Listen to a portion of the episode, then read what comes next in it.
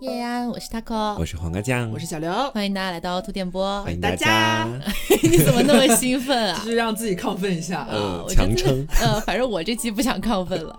是这样子的，跟大家说一下，大家听到这期节目的时候，我们的六周年庆已经开始啦。耶，嗯，然后包括 包括我们的六周年直播也已经结束了。是的。然后呢，呃，在直播里面抽了好多好多的朋友送礼物，嗯，但是同时也有很多人他没有抽到礼物嘛。然后我们也送了他们三千万，是，千万要开心，千万要快乐，千万要健康，这样子。然后呢，呃，如果没抽到奖的朋友们也不用着急啊，听到这期节目的时候可以去我们的微博，我们的微博叫做凹凸电波，嗯，哎，去微博上面就可以看到我们的转发抽奖，也同样有二十份礼物的，嗯，哎，家人们可以去看一下哈。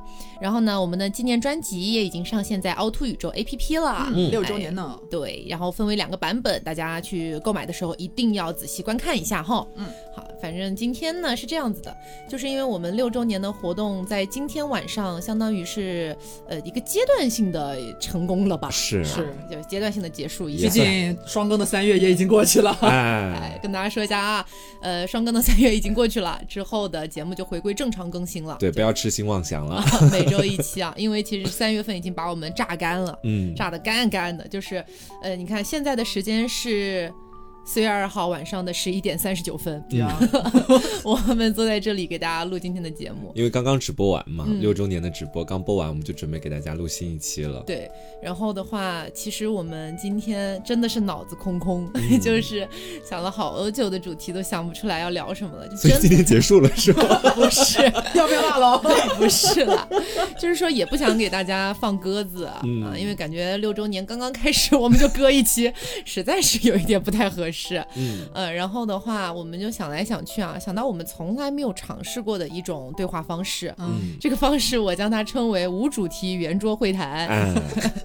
就没有主题，你知道吧？因为以前我们的很多节目，比方说童年系列，都是比如说在童年的时候发生有趣的事情，对，然后我们几个一人贴一个事件进去，就这样来回讲。那有没有一种可能是主题来顺从一下我们呢？因为其实我们的生活里面有很多可能有意思，或者说可能有一些。奇怪的故事啊什么的，嗯，然后也许跟之前的一些主题从来就没有搭边过，所以也从来都没有机会拿出来跟大家聊一聊，嗯，然后我们就想说，可以来尝试一下做一个无主题的圆桌会议，这种感觉就是漫谈吧，就是啥也聊，然后呢也可以倾诉，也可以分享，把我们生活里面从来都不曾跟大家讲述的一些内容跟大家讲述一下，把我们的情绪垃圾传染给你们，那倒也不是没有了，就是大家可以。把它理解为呃，有点像。可能也没什么事儿，今天几个朋友呃可能坐到一起了，聊聊最近的近况呀，有点什么奇怪的事情，也不是说大家今天坐一块儿，我们今天聊聊薪资，我们聊聊工作，我们聊聊恋爱，没有这种。嗯，我先喝口酒。对，我们今天是边喝酒，你真的还要喝出声音是吧？听一下，听一下吧。哦，我们今天这是什么 ASMR？我们今天就是一边喝着酒，一边跟大家聊一下，因为其实说实话是这样子的，今天在直播之前嘛，然后呃，本来刘总已经忘了今天晚上还要录节目这个事儿，他就非常的亢奋啊，就问我们说晚上要不要一起去庆祝一下六周年？对啊，然后我们说啊，晚上还要录节目的呀，他突然就颓掉了，真的很搞笑。今天上午的时候，就是今天我们你们听到这期节目已经是周日了嘛，但是让我们直播不是周六嘛？我们今天我上午。早上早早的，我和 Taco 两个人在聊各种我们的礼物啊、抽奖这个流程对了一遍。对，然后我就跟 Taco 说：“哎，我们今天晚上直播结束之后，我们自己也庆祝一下六周年吧，我们出去吃个饭，我们四个人吃顿好的。”对，然后我甚至我前一天还跟大仙讲，大家说好啊。然后呢，他会也说，嗯，不错不错。我说那等他俩醒了，我跟他俩说一下。嗯。然后呢，过到中午的时候，黄瓜醒了，他来到我的房间啊。然后我听到他在厨房里边悉悉嗦嗦，不知道在干嘛。然后发现他在厨房里边洗他昨天晚上的那个脏碗、臭碗。然后我就问他，瓜子，今天晚上我们直播结束之后，要不要一起去吃饭呀？我们自己也庆祝一下六周年吧。然后他的情绪没有任何一丝波澜，甚至没有停下手中，就是没有迟疑任何一秒，他还在刷他的碗，说。呃，明天我们还要更新凹凸呀，今天晚上应该还要录节目的。然后我突然站在他背后，我就，哦，他像被雷劈了，你知道吧？五雷轰顶。对，我就，然后我就说，那我把这个噩耗快传递给一下 Taco 吧。然后说罢，我就转身离开，回到我自己房间，拿起手机，我给 Taco 说，我说 Coco，有一个噩耗要传递给你。然后他说。我刚刚也反应过来，你是不是想说今天晚上要录节目？我说 why why 行吧？因为刘在录节目方面，他那个身体里根本没有任何闹钟的。对，而且他根本他经常哈，我们节目已经六周年了，家人们已经六年了，六年足以改变一个人多少？对但是刘他经常就会突然说，哎。我们凹凸电波是周几更新来着？对他经常会问我们这种问题，就我们可能在身体里面早就已经装上了一个时钟，什么时候录节目，节目什么时候上，推送什么时候写。他就是每天过得跟在做梦一样。我主要是永远不知道今天是礼拜几。凹凸 plus 周几来着？老这样。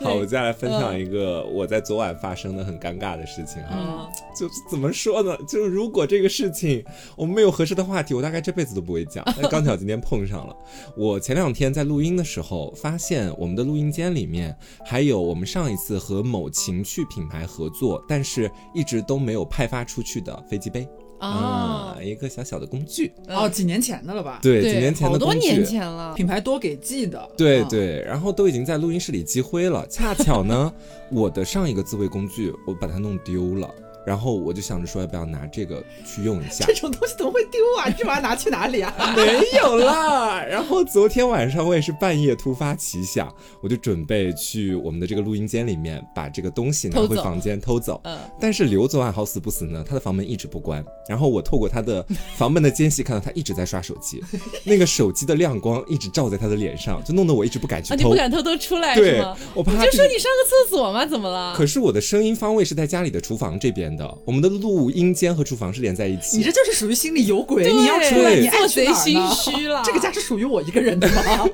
然后我就心里盘算着说怎么办？嗯，我说我房间里还有两个碗没有洗，但我今晚有着实不想洗它，我就假装把碗放到厨房里面，怪不得。然后趁机到书房里面偷偷把那个东西摸回了自己的房间。嗯但大家知道那个东西我把它打开之后。我是不能及时的使用它的，因为我还要加一点润滑油什么东西。嗯，本人确实是欲火焚身了，姐妹们，家里没有润滑油，我又不好意思问刘去要，我就在外卖平台上点了一瓶润滑油。啊，啊，我点了一瓶润滑油，然后他姗姗来迟寄到，因为你知道润滑油要买，你只能在药房里买。嗯然后呢，那个药房的人他们又是自己商家配送，嗯我就很担心说，因为大仙有时候听到外面可能有人那个电梯打开的声音，他就会主动帮我们拿外卖。嗯，我很害怕他突然出来，直接把我的润滑油拿进来，说小汪你的润滑油，我就会觉得很尴尬。然后我就又悄咪咪的打电不是，，等一下，我们都认识这么多年了，你还会因为一个润滑而尴尬是吗？我真的好尴尬，因为他们跟我住一块，知道我在房间里接下来要行一些不轨之事。其实我们客厅真的有一整箱，你记不记得之前的那个润滑液？他哎呀，全都我忘记。了。做贼心虚你。然后我就打电话给那个商家，我说你待会儿到家里来配送的时候，东西放门口就可以，然后你拍个照给我，不要发出任何的声音，家里人都睡了。我说不要本来敲门。配送员不知道你买的是啥，现在要打一个问号。然后配送员说好的好的，我知道了。然后到后面我又悄咪咪的出来，把润滑油拿进去。好，然后我接下来具体的过程我就不讲了哈，我就是用了润滑油，然后又用上了那个东西，确实也是非常的棒，非常的爽。啊，弄完了之后，因为我们的那个器具会有一点尴尬，它就是你在呃使用完它之后，你身体的一些东西是会留在里面的，啊，然后你你要洗，你需要及时的清洗它，不然第二天里面会发烂发臭。然后我刚准备去清洗，我才发现不对，我的怎么说关键部位有一些不舒服的感觉。啊，对，哎，这个就是我自己笨呐、就是那个器具，我本来把它拆开之后，按理来说应该是要清洗一下的，你没洗啊？但是我没洗。脏女孩，我没洗，没洗，没洗。你也没带，你也没带那个套戴了的话，感觉会不一样，就不爽了。我只是抹了一点润滑油，我觉得它是全新的，我用它应该会没有什全么问题。全新的也是工厂制制造出来的呀，而且它在录音室放了大概有两年时间，但是全新塑封的了，你是不是就逮这个空子以为没事？我以为没事嘛。然后没事用完之后，我就刚开始收拾现场残局，刚把我的皮推上去，要这么细吗？我就发现不对，因为我好痛，尿道口好痛，啊，特别痛。因为你知道，就是在我那个的过程当中，我是非常的快速，而且非常的怎么说，就是尽兴的。嗯，然后我就开始细致的观察，我观察我发现哈，尿道口那个地方红红肿肿，然后我就好害怕，我怕自己就是那个地方被细菌感染，然后出现大问题。感染严重的性病，对，然后我又不好意思跟刘去讲这个事情，我感觉跟他讲了也没什么用。然后我就自己，我就我说现在怎么办？好多事情突然压过来，我就有点那种 我就有种无力的感觉。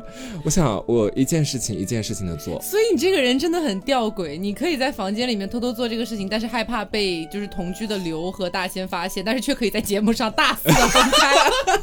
你什么？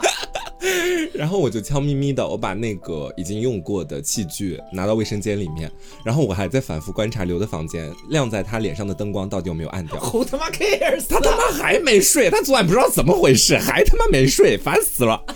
然后我就拿着那个东西到卫生间里去，先假装的摁了一下马桶，让他觉得我在上厕所。哎呦，没有人会在意，我也不知道你在干嘛，就是做贼心虚嘛。然后我就开始里里外外清洗，清洗过去之后，我真的觉得我下面真的不行，火辣辣的。那么痛啊？嗯，也没有到那么痛的地步，就不舒服，就不舒服，跟平常以前就是自我奖励完之后感觉完全不一样。赶快去医院！我没有去去医院，我就叮铃咣啷又跑到那边开始去清洗。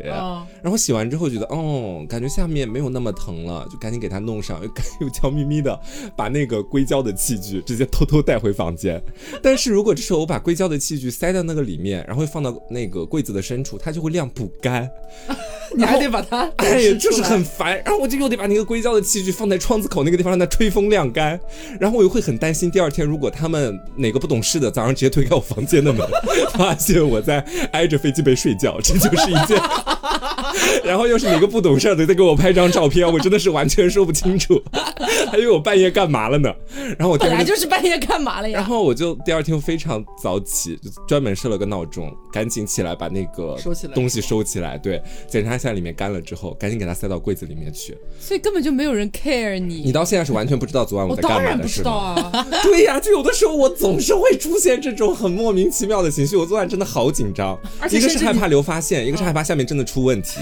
而且我现在回想，我甚至根本都想不起来你昨天晚上半夜有出来过，出来过几次，去了哪里，有没有摁马桶的声音，没有人会在意啊。姐就是你一个人演了一出独角戏，自己在心里边胆战心惊，幻想了很多种如果被发现是有多么的尴尬，殊不知根本没有人知道你出了房门。你知道我在清洗那个硅胶的那个东西的时候，我有多少次害怕大仙突然想上厕所，然后进来，我脑海里出现的就是大仙一脸正经的看着我说，对，然后就是。带着那种很邪魅的微笑，说：“小汪，我就会好害怕呀，感觉大秘密被发现了。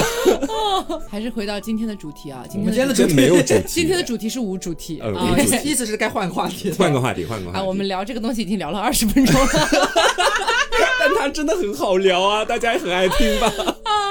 我跟大家分享一个我最近刚刚发生的一件，其实没有很搞笑，也没有很怎么样的一件事情，但是我真的很想倾诉。你说，就是说是这样子的，就是最近不是单身嘛，嗯，然后呢，就是聊到了一个我觉得哎还不错的一个男生，然后也没有什么奇怪的发展，就是大家目前来说就是单纯的作为朋友的身份，可以经常一起出来玩一玩，大概是这种概念。然后那天他问我，他说要不要出来看电影？我说可以啊，刚好那天也没什么事儿嘛。然后他就说你有没有什么想看的电影？我说月球陨落吧，就最近在上映的那一部。嗯，接下来我不会剧透哈，我不会剧透这部电影，我可能会吐槽一下这部电影。是这样的，呃，我要两条线并行哈。我先说，就是当时我答应他一起去看月球陨落，然后我也没有多想，因为我毕竟在线上跟他聊天，就是单纯是以一种朋友的身份在聊天的，没有任何什么上头不上头的这种东西就不存在。啊，然后我就想说，那就单纯去见一下而已。然后呢，呃，他也挺贴心的，选了一个离我非常近的一个电影院，就是大概我步行七八分钟就到了这样子。嗯，然后呃，我到了那边之后，呃，他说他在停车，马上上来，我说 OK。但是我心想说开车哎，然后但是我不知道他开的什么车，至少证明他有车。对，但是我也不是很 care 他开的什么车，你知道吗？因为我这个人如果要谈恋爱的话，其实我真的不是那么的在意，就是说这个人家里面是不是千万富豪，或者说长得多帅，不啦不啦。有是更好。对，当然有有当然是好的，没有错。然后呢，再上来我们就正常的看完了那部电影，在整个过程期间，我们都没有任何的肢体接触。就任何嘛？没有任何肢体接触，就我跟他的那个距离始终保持着一点社交距离。你现在很多变，我发现突然开始纯情挂了，不知道为什么。对我现在纯情女大学生这个概念，还有一天三四次。你不要污名化你的学生，是吧？反正就是呃，我们顶多就是在看电影的时候可能会交流两句这样子，比如说看到某个剧情说两句话，但是也没有任何的触碰，嗯，就等于说我现在不知道他的皮肤的温度，他也不知道我皮肤的温度，你心里不会痒痒吗？没有，因为本来就是聊天的时候也没聊得多上头什么的。说白了，是不是他不是你的款啊？也不是吧，就是我暂时没有任何的那种 doki doki 想要，那就是你不够喜欢他。其实因为现在才刚认识也没多久啊，这只是看了个电影而已。你要我多喜欢一个人啊？哦，反正就是啊，看完了电影之后呢，呃，他问我，他说你家住的很近吗？我说还蛮近的，我走路回去也可以，坐车回去也可以。他说那要不我送你吧，因为他开了车嘛。我说 OK 啊 OK 啊，那送回去也行。我当时心想，他开车送我应该三分钟就到了，你知道。真的很近，然后呢，就我们就一起坐电梯到了那个负一楼，然后就不是停车场嘛，就好多好多车停在那边。我说实话，我也不知道他的车是哪一辆。然后当时他径直往一个方向走去，那边呢就是罗列着好多好多车。我当时就心想说，应该就是一辆普通的车吧，就是家用款，对，家用款代步车。结果，哎呦喂，我当时真的太丢脸了，当时。我就看到他好像是掏出了钥匙还是什么东西的，然后就好像是要启动那个车嘛，然后在我面前的一辆奔驰亮起来了，直接亮起来了，哎，我当时震惊了，因为那个奔驰还不是普通的那种代步奔驰，它是有点呃介于改装过，然后是介于普通的轿车和轿跑之间的。那种感觉没有到轿跑那么那么骚包，但是又比普通的轿车要骚包一点哦，大概这种感觉。他自己有就是修剪花枝一下，对，然后那个颜色也很骚包，对，是一个非常非常浅，然后非常非常好看的那种蓝色哦。啊，我当时人傻掉了，你知道吗？不错，我当时 我真的很丢脸，因为说句实话哈，本人已经很久没有见过，就是也很久没有坐过这么骚包的车了。然后我当时看到那个车，我。有点窃喜，是不是？不是，我不，你腿软了，我很丢脸，我笑出声了，我当时就，大概是这种感觉。然后，然后他，但是他好像没有听到，还是怎么样？没流口水就好了。没有，没有流口水。然后我就从容自若的啊，假装从容自若的坐上了副驾驶。然后呢，他就说，呃，那个今天这个电影就开始跟我讨论电影，你知道吧？要讨论电影啊！但是我当时，但是我当时所有的目光都集中在他的方向盘的奔驰那个标上面。也不是说我们没有见过世面，只是说他这个车确实比起普通的奔驰要那个一点，太久没有见过这种的世面了。对，然后因为我之前对他没有这种设想，你知道吗？他二十四岁，比我小两岁。二十四岁开奔驰，嗯，然后他现在还在读研，我就以为我我甚至以为他是坐地铁来的，你知道吗？我没有想到这一切，让我太吃惊了。然后呢，呃，就开着他的奔驰，然后就三分钟左右的时间 把我送回了家。嗯，然后送到家的时候，我也就说了一句，嗯，今天谢谢你啊，送我回来，然后拜拜，这样子就还蛮正常的。我只是说，真的是没有料想到这样的一个事情，所以当下我回到家了之后，就迫不及待的，我就是立刻问刘刘在吗？在吗？我今天坐奔驰了。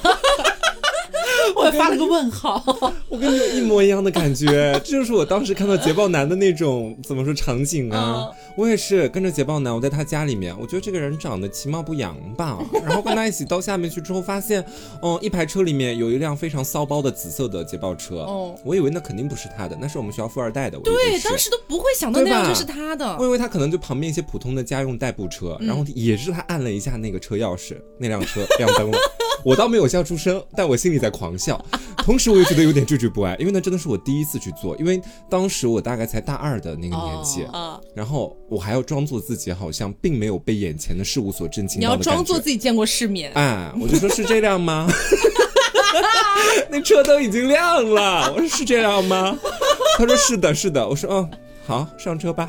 然后我就很稳定从容的坐到副驾驶上。但是啊，我说实话，我还是眼睛会经常是不是瞟一瞟 车里的那种装修，对吧？你想要记住就是这种感觉，记住车里的那个陈设，这样的话下一次可能就不会露怯了。嗯。而且最爽的是什么？最爽的是有一次，我当时已经跟他谈恋爱了。嗯。他开车带我去西湖那边吃饭。嗯。然后在西湖那边要过一个马路，刚好路旁边斑马线旁边有很多行人。嗯。就看到旁边好多行人的目光全部停在他那辆紫色的车。车上，对，你当下你会觉得，虽然我坐在副驾驶，这辆车也不是我的，但是我好爽。我我懂，我懂，我懂这种感觉，因为他那天不是只开了三分钟送我回到我家楼下嘛，嗯，然后我下车的时候，真的是我我家在另一个家，然后开到我们这边来，哎，我记错了，是我还是我刚刚那个家，所 以开回去。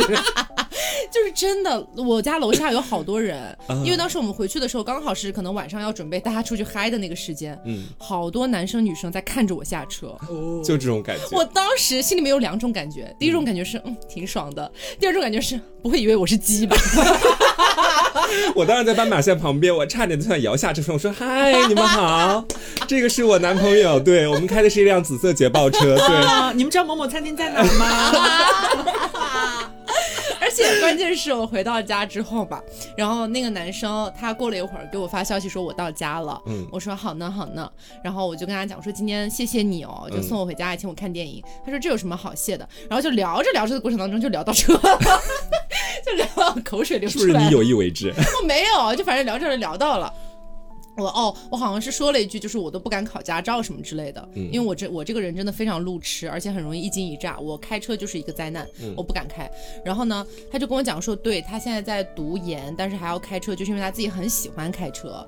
然后跟我讲说他之前他的上一辆车，然后说更骚包。我当时就是说，我说上一辆车，你刚说什么？你刚刚说的是上一辆车吗？上一辆车，我说有多骚包，让我咪洗一下，然后他就把照片发过来了。他那个照片发过来之后，他是拍的车的侧面，所以我看不到车标，我也不知道什么牌子的。然后我只是觉得看起来确实不便宜。然后呢，好像是改装了很多地方还是怎么样的。我说哦哦，真好看。然后我说我不太懂这些，然后就也没有聊什么。但是呢，我突然灵光一闪，我想到，诶，我叔叔是在卖车的，他应该比较懂。嗯。然后我就把那两张照片发给我叔叔说：“叔叔，你知道这是什么牌子的车吗？我看不出来。”叔叔转行了。对，叔叔转行了，之前做理发师，现在在卖车，你知道吧？跨度很大。然后我叔叔仔细看了一下，跟我说应该是宝马。哦。然后我说，呃，那咱们就是说这辆宝马大概是价值多少？然后我叔叔说，估一下应该是九十万左右。我就说明他家庭条件不错。我说 OK，我说 I got it，收到，收到。呃，咱们就收到。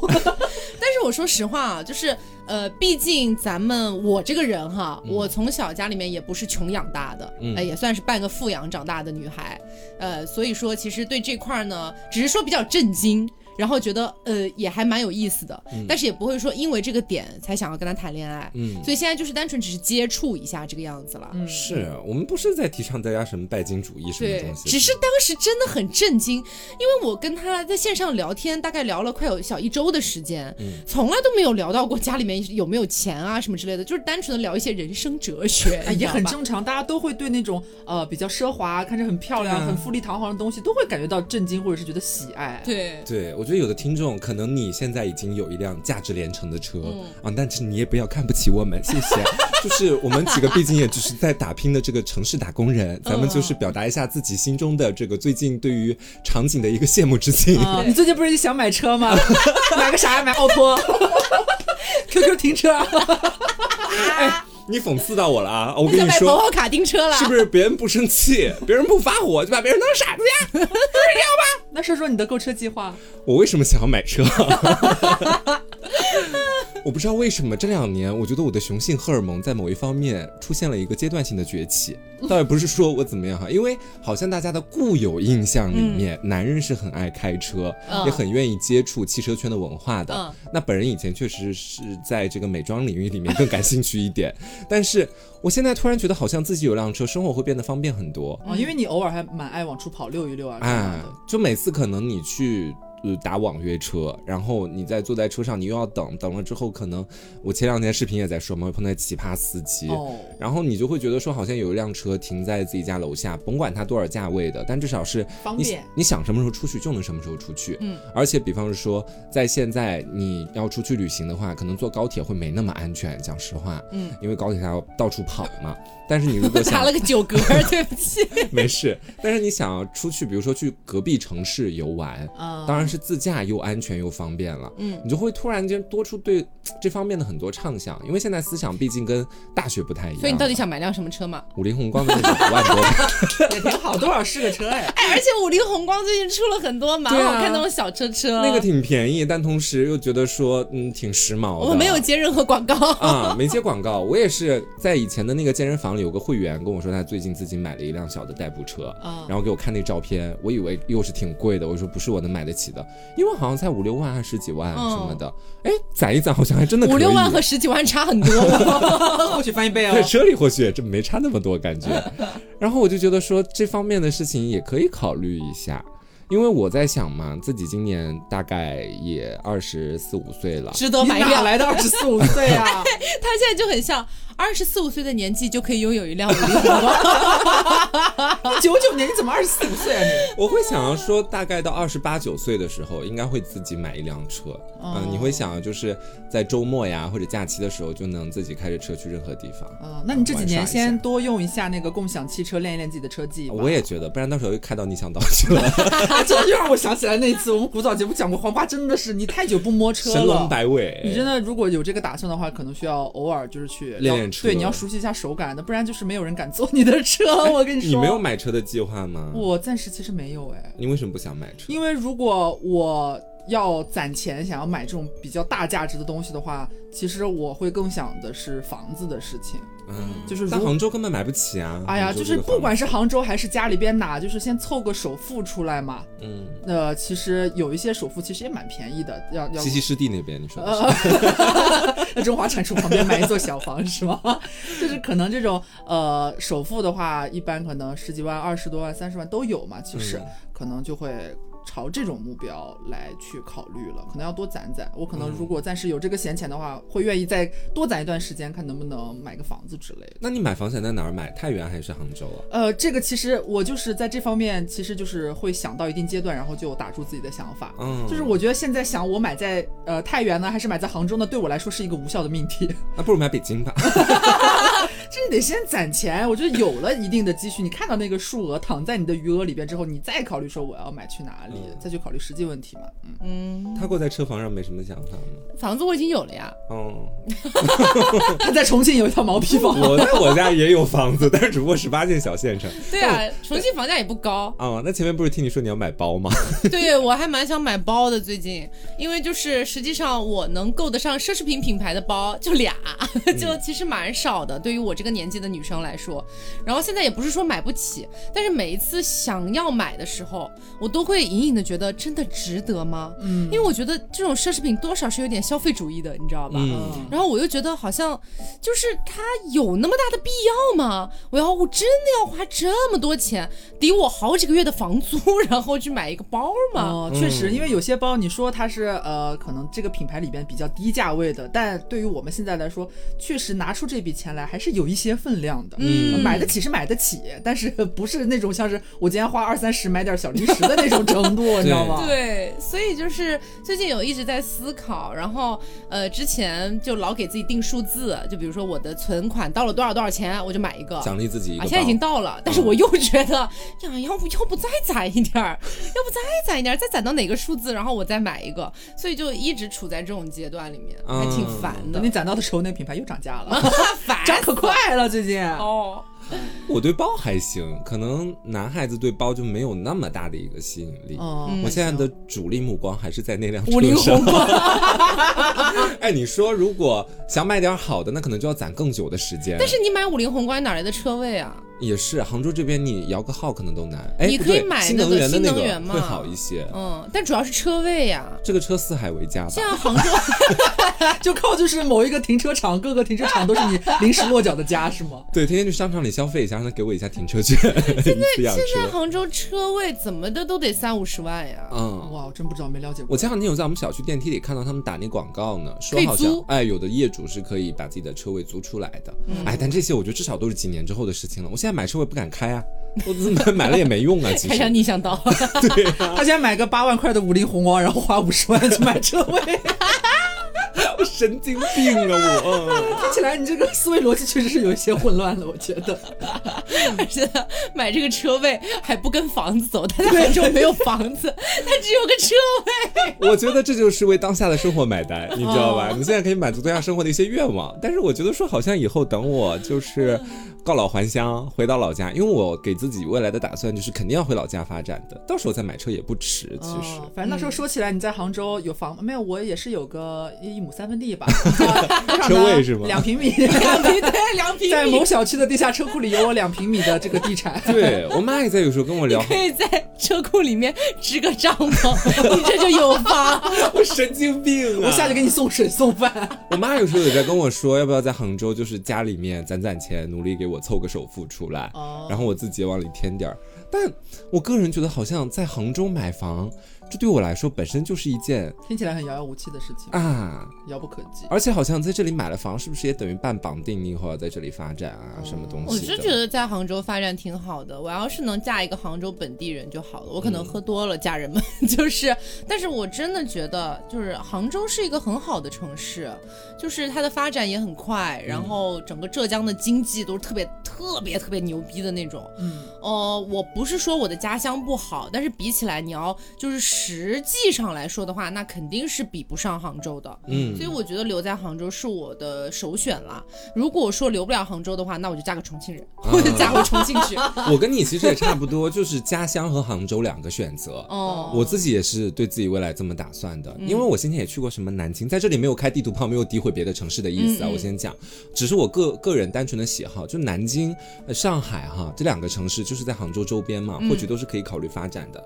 但我去了好几次南京，我觉得这座城市很有文化底蕴，古色古香，嗯，但是有点旧。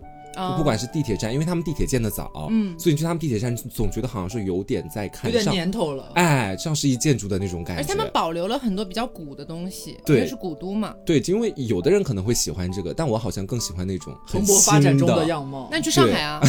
但上海这座城市又到另外一边了，太蓬勃。同时你会觉得说，我对这座城市没有归属感，这是很重要的一个因素。就我现在去上海那边面试办事情，我老觉得我坐个高铁等于是在坐杭州的地铁到杭州的某个区去了，嗯，然后在那边办个事情，我再坐高铁，又等于是坐地铁再回杭州。就这座城市给我的感觉不会有那么强的归属感，也可能是因为我在杭州上大学上久了。哦，你们在杭州待的年头久了，其实对对对对，而且我其实说实话还挺喜欢杭州的。嗯，除了杭州的这个美食 确实没什么美食，有点贫瘠。嗯，除了这个之外，我觉得别的我都很满意。对，杭州的美食就是我天天他妈的点喜姐炸串，天天点喜姐炸串，气死我了。哎，但其实现在发展中比较好的城市，其实你想吃到哪个地方的特色美食，也是一件很简单的。事情也是，嗯。哎呀，反正现在你们说了这么多，就是非常贵价的，不管是包啊、车啊、房啊这些东西，哦，就是回归一个平民女孩的一个话题。嗯，浅浅给大家分享一下我最近因为就是购物啊发生的一些快乐和悲伤的事情。是不是又买车厘子了？没有，没有，没有，没有，没有，就是呃，最近有一些有效购物和无效购物的 案例分享。嗯，我最近一次无效购物是什么呢？就是我最近会呃很喜欢买一些。价值不高，但是有点像高消耗品的东西。我打个比方，呃，拖鞋、袜子、内裤这种感觉。拖鞋你都要高消耗？我我之前是不会觉得拖鞋是一个高消耗的东西。穿一天拖就给它丢掉。哎，不是，就是因为我从去年大概冬天还是今年开春的时候开始吧，然后就想换新的拖鞋嘛，因为天气不是逐渐暖和起来，就不想再穿那种前面还包头毛毛的很热嘛。然后我在家喜欢光脚，我就不喜欢。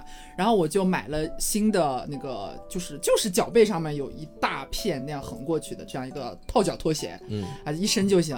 然后呢，我买的都是那种毛茸茸的，呃，比较浅色的，很好看着很可爱、很漂亮的那种拖鞋。但是呢，就不免它会脏得很快。脏的很快之后，然后又不想洗，对我又懒得洗，然后你这拖鞋你又不好，不能说丢在洗衣机里边又不卫生，然后自己刷也很麻烦，带毛又不是那种塑胶的，刷刷就干净了，很麻烦。然后我就不停的买新的拖鞋，都是那种可能那个拼夕夕可能十几块、二十几块那种，也不会觉得心疼嘛。然后你得了脚气，然后就没了，然后就换着 换着穿。然后结果最近发生了一件事情，让我就是嗯啼笑皆非。我之前买了几双那种毛毛的拖鞋，然后呢，其中一双是像那种其实出去也能穿的，它是那种毛毛的，然后是那种套脚是包全脚的那种。我偶尔出下楼拿个快递呀、取个外卖时候会穿。然后呢，那天呃大概是上个月的时候吧，上个月我来大姨妈那段时间，我一来大姨妈就是一个手脚会绝对冰凉的人，不管白天晚上。嗯，然后呢，正好，但是我是从来没有贴暖宝宝习惯的一个人，我总记不起这件事情。结果碰巧呢，上个月有一段时间，呃，大仙因为就是忙我们那个周年的那些设计啊，什么事情就天天熬夜，结果他腰痛了一段时间嘛，不是嗯大家都知道就。突然有一天，大兴躺床上不能动，对对对，然后去看医院看骨科，什么康复理疗科，然后回来医生给他的医嘱就是，呃，其实他身体没有太大的问题哈，就可能稍微有点累到劳损，让他买一些暖宝宝多躺一些，他就买了很多暖宝宝。嗯然后那天呢，正好是呃，我跟他说我手脚很冷，想起来你们有没有暖宝宝，他就给了我很多。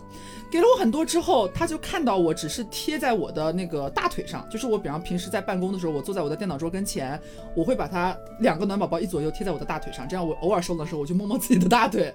然后大家就向我发出了疑问，说你为什么不直接贴在脚底板呀？这样直接脚不就暖和了吗？你不是手脚冰凉吗？我说哦，对啊，我从来没想过。然后我就在他的建议之下，你就说可能是因为我笨吧，对，然后在他的建议之下，我就撕了两张那个暖宝宝，然后贴在了我那个很便宜的呃套脚的那个毛毛拖鞋的那个鞋底。然后就是粘在那个鞋底，然后我脚伸进去，哇，好暖和，真的好暖和。但是呢，呃，几个小时之后它不是凉了吗？我想换一个，然后发现我撕不下来，啊，然后我一个用力，然后我的两个拖鞋。我的拖鞋鞋底就是连根拔起，你知道吗？真的很尴尬，很好笑，因为本身那种套脚它是像外穿的鞋一样，就底很薄，它里面也没有鞋垫，它就是一个光光的一个板，然后下面拼夕夕买的能好到哪里？对呀、就是它就是鞋底有一个薄薄的布料，然后下面就是那个我也不知道，就是很便宜的，也不是什么多质量好的，可能是个什么纸板啊或者什么那种板的，是就类似这种的东西，很便宜嘛。然后我就撕，发现撕不起来，因为它不是周边还有点毛毛嘛。我一开始以为是不是那个毛粘连在那个暖宝宝那个胶那层了，因为暖宝宝那个胶真的很牢哎。然后我一开始我就小心翼翼的去撕那个毛，撕下毛之后，我发现毛被拔起来了。后来我想，妈呀，这这不会拔不起来了吧？感觉这拖鞋要坏呀。心一横，算了吧。已经坏了。坏就坏吧，然后我索性一使劲，然后直接拖鞋的鞋底 被我拔起来了，整个就是两双就是就是没有鞋底的拖鞋，然后我掏出来之后我就人傻眼，然后大仙正好路过说你在干嘛？然后我说我拔暖宝宝，然后他说你拖鞋怎么了？我说被暖宝宝粘起来了，笑死！然后我那双拖鞋我还觉得挺好看的，那还还没穿脏呢，漂漂亮亮的。然后没有办法了，鞋底无法复原，我就只能丢掉了。丢掉了之后，然后我就又掏出我之前买的，就是我大概囤了有两三双不同样子的，都是很便宜那种毛毛的拖鞋，很可爱。然后我就换上了新拖鞋。然后呢，后来大仙过了两天再问我说：“你怎么不贴鞋底了？” 我说：“你看我那双鞋还没扔呢，你觉得我还敢贴吗？我也不敢贴了。”然后就这就是一个嗯也没什么意义的一个暖宝宝的一个事情，这是我其中一个无效购物的一个事情。嗯，还有一个无效购物是我前两天，前两天呢，我突发奇想，因为我那个房间，我们不是呃三个，我们三个人住三个卧室，然后有嗯两个卫生间嘛，其中一个卫生间是在我那个主卧里边，嗯，主卧里边那个卫生间呢，就是常年我、窗户是关着的，然后它会有那种就是拉的那种帘子，百叶窗呃，也不是百叶窗，就是你拽那个绳，它会整片落下来啊，帘连那个帘啊，布对对对对对对对，嗯然后整片再收回去那种。我们住了到现在两年了，我那个东西没有没有拉起来过，就是卫生间没有见过过。因为它就在洗澡的淋浴间旁边，你拉起来对面就能看到，对，然后那个窗户边就是你那个淋浴间半包围的，对面就会看到你曼妙的身子。对，所以就从来没有打开过。但是后来我发现一个问题，就是一开始我们是不会把自己洗完的什么内裤啊、干嘛的，就是晾在我们公共的那个阳台上面的。嗯，因为一开始大家多少有一点拘谨，不想让大家的这个内衣内裤坦诚相见，所以一般我洗完内裤啊什么之类的，我就一开始是挂在卫生间。后来我很快就意识到说，我觉得卫生间可能其实不是特别卫生，因为我常年卫生间卫生间 不是特别卫生，对啊，偶尔你会觉得在那个洗手池旁边有一个挂钩，不然我就挂在那边。后来我觉得间。对啊，觉得怎么这么好笑啊？很早期了，可能刚住进来不久的一段时间，那时候会这样。然后后来觉得，嗯，感觉不太卫生，也晒不到阳光，然后通风其实也不是特别好。然后那个卫生间里面又有猫砂，包括你在洗澡的时候，不是雾气很重嘛，又湿而反复的，我总觉得不干净。对他以前老喜欢把内裤放到他的卫生间，我有时候进他厕所，我都觉得来到内裤洞里面去，就很吓人。而且他很爱买内裤，对 动不动就买一堆然。后后来我就转移，我就把它拿出来挂在我房间里的衣帽架上。嗯，然后但是、哎呦，你真的你也是在一些很不必要的地方纠结半天。对但是我的房间还有一个问题，就是我不像那个刮的那个房间，它那个床尾挨窗户那个地方，它有一个空间可以放一个像是挂衣服那个架子，他想挂的话可以挂在那边，也照得到太阳，吹得到风，晒得到。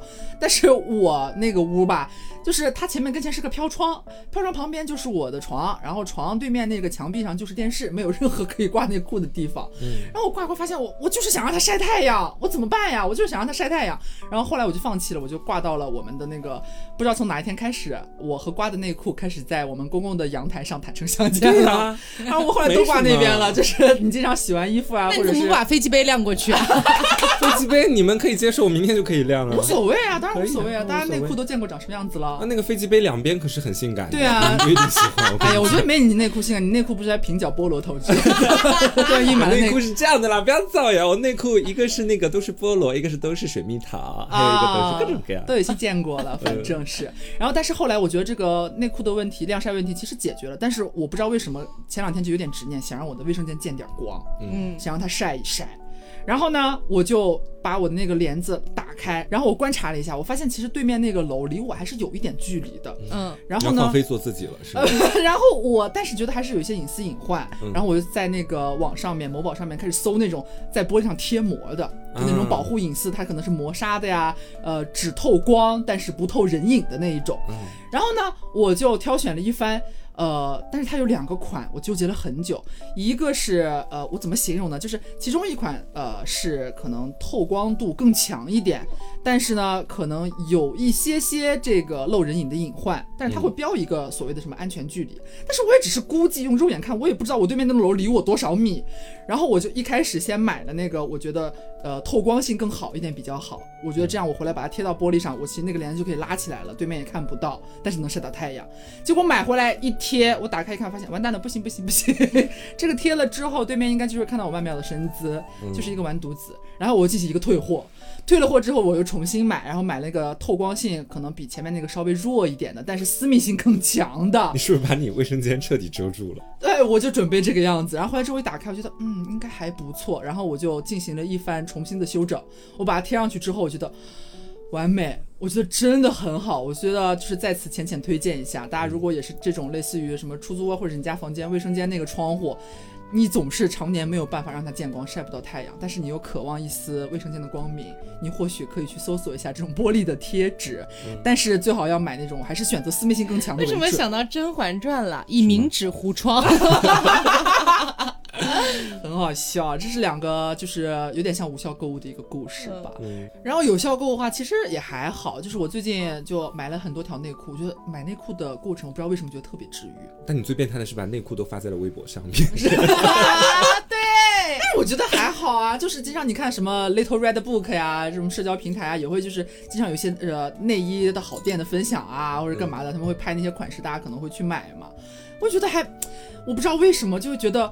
呃，当我收到我那一大包内裤的时候，就是各种各样，我懂，我懂，很治愈。你回来之后，先就是不也是新内裤，这边又要再次提醒你了，瓜嗯子，就是回来要先洗一下再用的，再穿的。不至于内裤都不洗直接穿吧？飞机杯他？都敢不洗直接用。那是因为我欲火焚身。行行行行行，反正就是我回来之后把那一大包手洗了一通，然后把它晾晒干，然后收回来的时候我就一个一个把它们卷起来，卷成漂亮的，能看到每一款中间它要么是蝴蝶结，要么什么花纹的那种，然后一个一个塞到我那个收内裤的格子里。哇，我觉得这个世界真的太美好了，我不知道为什么。哦，我也要举手，就是我最近买内裤也发现了一个新的很有趣的事情，就是我之前买内裤老喜欢买低腰的，嗯因为我觉得那样比较性感，你知道吧？也没有 也没有男人要看，但是我自己觉得很性感，自我取悦，对自我取悦。然后结果就是那次我要去重新复购，因为我是大概每隔两三个月就会重新买一波内裤的。哎，这是一个健康的更换的时间。对对对。然后我当时去买的时候，发现我之前买的低腰内裤那家店没货了，嗯，我就是有点愤怒。然后我就是想说，那看看你们店还有什么东西吧。结果发现他们家上了一大波高腰内裤，我就想说，哦，那也可以浅浅尝试一下吧，因为我对这家店就是还蛮信赖的。嗯。然后我就买了好多条那种高腰内裤，哎，我真的没想到。原来比低腰内裤好看好多，哦，而且它那种高腰不是说那种 就是奶奶内裤，不是那种高腰，它是就是那个内裤的边缘是卡在你腰那个位置的，但是就是大腿那一块儿，就是大腿连接臀部的那一块儿，它是抠出来的。就是它那块是没有布料的，嗯，然后你就会看起来觉得哇，我现在就是性感女神，我现在就是维纳斯，就是那种感觉。然后我就买了好多条，真的好好看，我真的要推荐给就是各位姐妹。高腰内裤，对，高腰内裤。就是一定要买那种，就是它真的是一个三角，然后三角的两个边边它还有点挖空的那种，嗯，就会显得你整个人的那个下半身曲线非常好看，腿长，对，腿很长，看起来真的好长好长，而且还有就是就是说那个。呃，就是内裤穿上身了之后，你就会觉得自己好漂亮。然后还有就是，它因为是高腰的嘛，嗯，就是可能有一些姐妹的肚子上是有一点小肚子的，就有点小肉肉，它可以完全遮掉。嗯，我当时就觉得，哦，我之前买内裤都买错了，我以后，嗯，当然其实其实说舒适度的话，确实是稍微高一点腰的要比低腰的舒服很多的。是，对我现在就我我我现在就穿着高腰内裤，给我看看，给你看看，好像是黄色的。我最近对内裤也有改造的想法，因为男生。的内裤相对来说就没有那么多选择，很多人都穿的是平角内裤。嗯，直到前段时间去张老师家喝酒，发现了那一条只能遮住自己屁眼的内裤。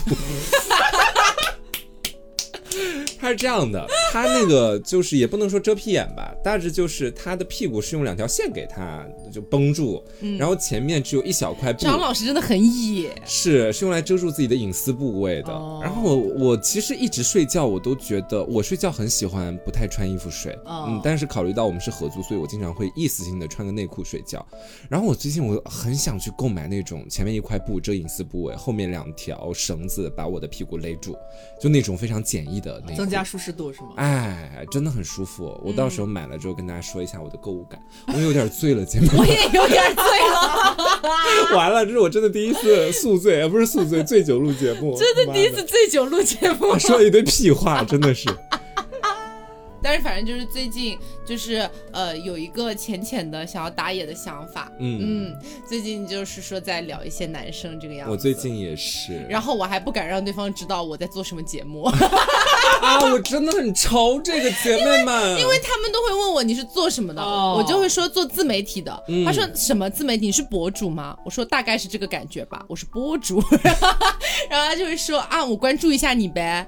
然后我就会说，对我就会说，嗯，别了吧，我会尴尬。然后有一些男生比较识趣，他就会说哦，那好吧。然后有些男生就会说，哎呀，让我看一下嘛，让我看一下嘛。我说不回了，因为真的我不想让别人知道我是 taco。对，就是在这方面我也有很多困扰。比方是说，有的时候别人问我做什么工作，我说做自媒体，可是这没有办法显示我有很多粉丝。对，你一边又想彰显，是不是？对我一边又想彰显我自己，多少是有一点想要彰显的。是我我是受到一些人喜欢的，我想彰显这一点，但是我又不敢说我们网易云音乐破。十万订阅了，对，但我又不敢明确的跟他讲说我是凹凸电波的主播黄瓜酱，我觉得这会让让我非常尴尬，嗯，同时又感觉我自己的隐私一部分被泄露了。对，就你们其实还没有到那么熟的程度的时候，感觉这个信息一透露，他可能马上就会了解你很多不为人知的。对，我觉得成为我男朋友的话，我可以告诉他。我也觉得后面的事了，嗯我又想让他知道我有能力，同时 我又不想让他知道我在做什么节目。大家没有什么好办法在评论区 我是一个很有能力的自媒体人。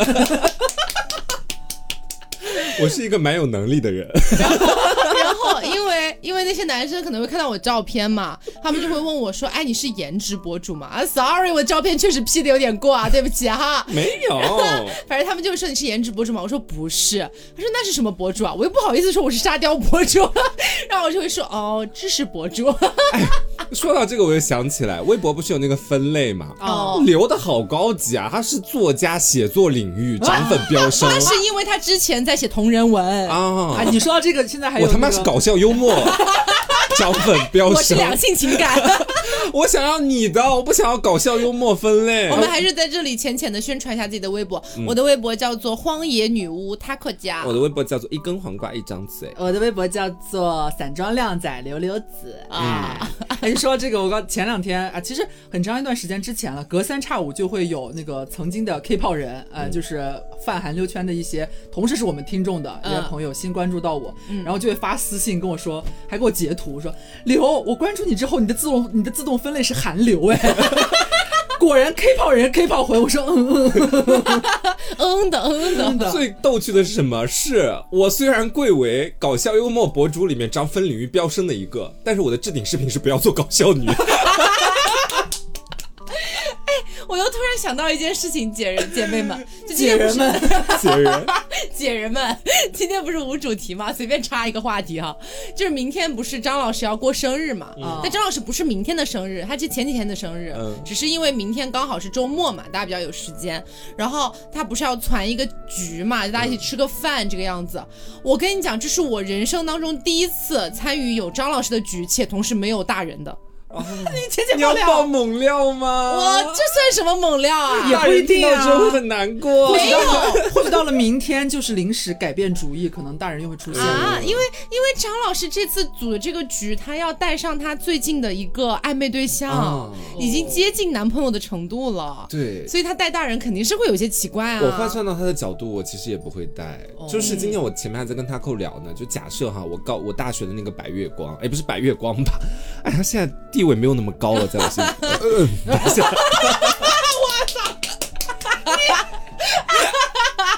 他现在在我心里地位没那么高。假设我谈了一个新男朋友，他现在跟我也交集很近，我不会教他的。嗯，我会觉得说自己显得有点卑微和低贱。而且我有一个问题，因为现在我喝醉了，我真的很想问一下刘总，我也不知道明天剪节目的时候会不会把它剪掉。就是，请讲。因为我始终觉得刘是我的前任，嗯，对。然后我就会很害怕，就是比如说那天张老师说要组织组某个局的时候，说让我们都带上自己的就是前任啊或者是什么之类的，我会很害怕带我的不管是现任男友还是前任男友，我很害怕让刘见到他们。你是真的会这么想吗？我会害怕，我害怕的。点是什么？我会害怕你就是恨我，啊这是可以说的吗？姐子，我们已经分手快要离一年还剩几个月而已了，这是可以说的吗？刘老师，你现在都已经说就是已经浅浅出去约会，然后看到了奔驰车还是宝马车，会马上跟我分享。姐子，我刚刚坐奔驰了，你觉得 Who my cares 啊，大哥？我真的会害怕，这害怕是有道理，就好像是那个白云光在现场，我觉得自己卑微低贱的原因就是。我心里面，当然可能这不适用于你们俩的关系。干嘛把话题引到你那边啊？我就是要讲完了。你讲完吧，讲完吧。就是假设说他在现场，我可能心里还是对他有点感觉的，但是我可能在我旁边还有男朋友的情况之下，我会心里面还对他有点隐隐的期待。但是他可能对我就是，嗯，今天是我好朋友的生日或者什么，我来参加一个聚会，我觉得我们俩的期待值完全不匹配。我可能还有点半想着他，他根本就不想我，还是祝福我，我凭什么要叫他？嗯，那就不叫嘛。对，所以刘总，到你的话题。所以刘真的无所谓吗？我说实话。哎，我们也就是今天大家都喝了点酒，不如其实说实话，我们距离分手那期节目到现在过去很久很久了，是的，大半年了。对，也从来没有跟大家在，虽然说我们分享过很多我们后来的一些各自的情感经历，但是从来没有再聊过我们俩之间的这个，不管是关系的变化还是什么关系的这个这种这种改变吧，嗯，没有聊过。但是现在硬要说的话，我仔细分析了一下。其实说实话，如果是呃，假设我们就以现在这个状态，我们两个都没有男朋友，然后你要带你的呃前任，嗯，已经就是以各种各样原因分手、分崩离析的前任，然后大家一起来分崩离析的前任为什么要带呀？就是你哪一任前任不是分崩离析啊？除了我。然后就是来浅浅认识一下，或者是就是正常大家吃饭啊凑一下而已的话，我其实无所谓。那如果是现任呢？现任的话，就是你最好等到我也有现任的时候。我说实话了，Because you know I'm still loving you like a family. Yeah，我知道。所以就是正是因为这种感觉，我反而我说实话，嗯，如果说是其中一方。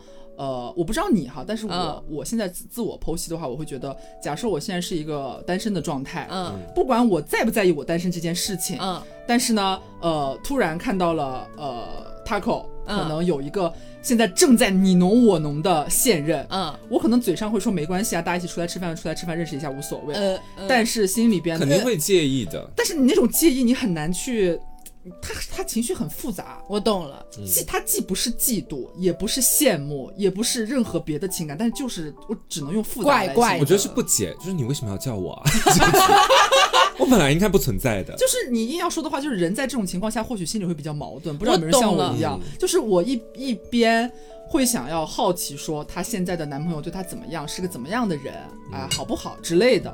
像如果换到大家，我觉得或许也都会有这种这种情绪吧，都会 So I。have a question，你知道我喝醉了之后就很爱讲英文。I have a question. So 嗯哼 so until now, 啊哈呃，you 对 me, I do you. it's like a family right now. Yes, yes, yes. Okay, I Yes, got it. yes, yes. No more love, no more love. Okay, thank you, thank you so much. I love you. I, I love you so much. But but until now, I I, I think you're like my uh, family. Mama. Uh, no, you are so important. You know. 我是不是不说两句英文有点不合适 Yes. So my card in my room